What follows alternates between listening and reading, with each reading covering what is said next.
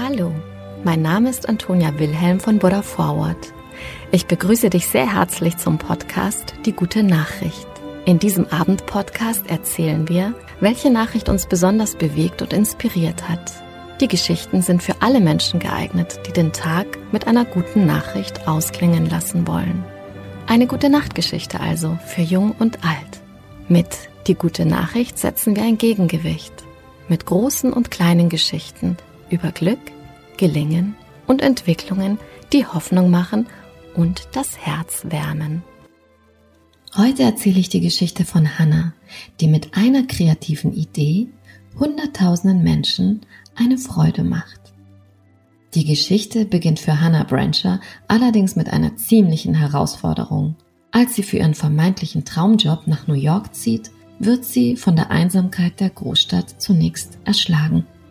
Sie ertappt sich oft dabei, wie sie hoffend vor dem Briefkasten steht und auf Post wartet.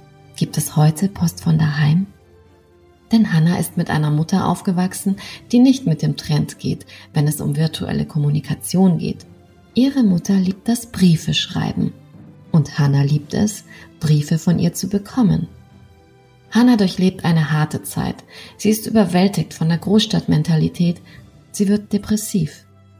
Als sich eines Tages in der U-Bahn eine Frau ihr gegenüber setzt, hat sie den Drang, ihren Block herauszuholen und dieser Frau einen Brief zu schreiben. Doch als sie wieder hochblickt, ist die Frau bereits ausgestiegen. Und Hannah ist überrascht.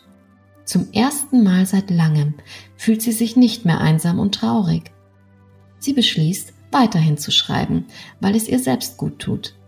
Sie schreibt Briefe an Fremde und versteckt sie in der ganzen Stadt in der Umkleidekabine, in der Metro, in Cafés und erzählt davon auf ihrem Blog. Brief für Brief beginnt sie, endlich wieder Licht zu sehen. Sie wird beschenkt mit einem Sinn fürs eigene Leben, indem sie etwas von sich hergibt. Und sie begegnet auch Gott dadurch, dass sie seine Liebe zu den Menschen zu Papier bringt. Liebe, die nichts fordert, sondern dazu da ist, verschenkt zu werden.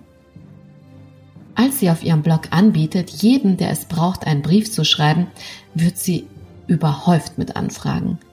In den folgenden Wochen schreibt sie 400 Briefe. Mehr, als sie eigentlich Spaß gemacht hätten. Aber sie will ihr Versprechen halten. Das soll es dann aber auch gewesen sein. Doch ihre Familie und Freunde widersprechen. Was sie da angefangen hat, wird dringend benötigt. Schließlich willigt sie ein und startet das Projekt More Love Letters. Jeder weltweit kann mitmachen, der daheim ein Blatt Papier und einen Stift hat. Aus vielen über die Webseite eingereichten Vorschlägen werden jeden Monat fünf bis sechs Personen ausgesucht, die einen Stapel liebevoller Briefe bekommen sollen. Ein Monat lang ist Zeit zu schreiben Freiwillige Helfer und Helferinnen sichten und sortieren die Post und schließlich bekommen die Personen ihre Päckchen voller Ermutigungen zugeschickt. Mehrere hunderttausend Briefe sind es inzwischen, die Hannah Branchers Engagement initiiert hat. Am Ende war es der Entschluss, nicht in der eigenen Einsamkeit zu verharren, sondern andere zu ermutigen. Hast du jemanden, dem du einen Love Letter schreiben möchtest? Und mit diesem Gedanken gehen wir heute schlafen. Gute Nacht, schlaf gut und träum was Schönes.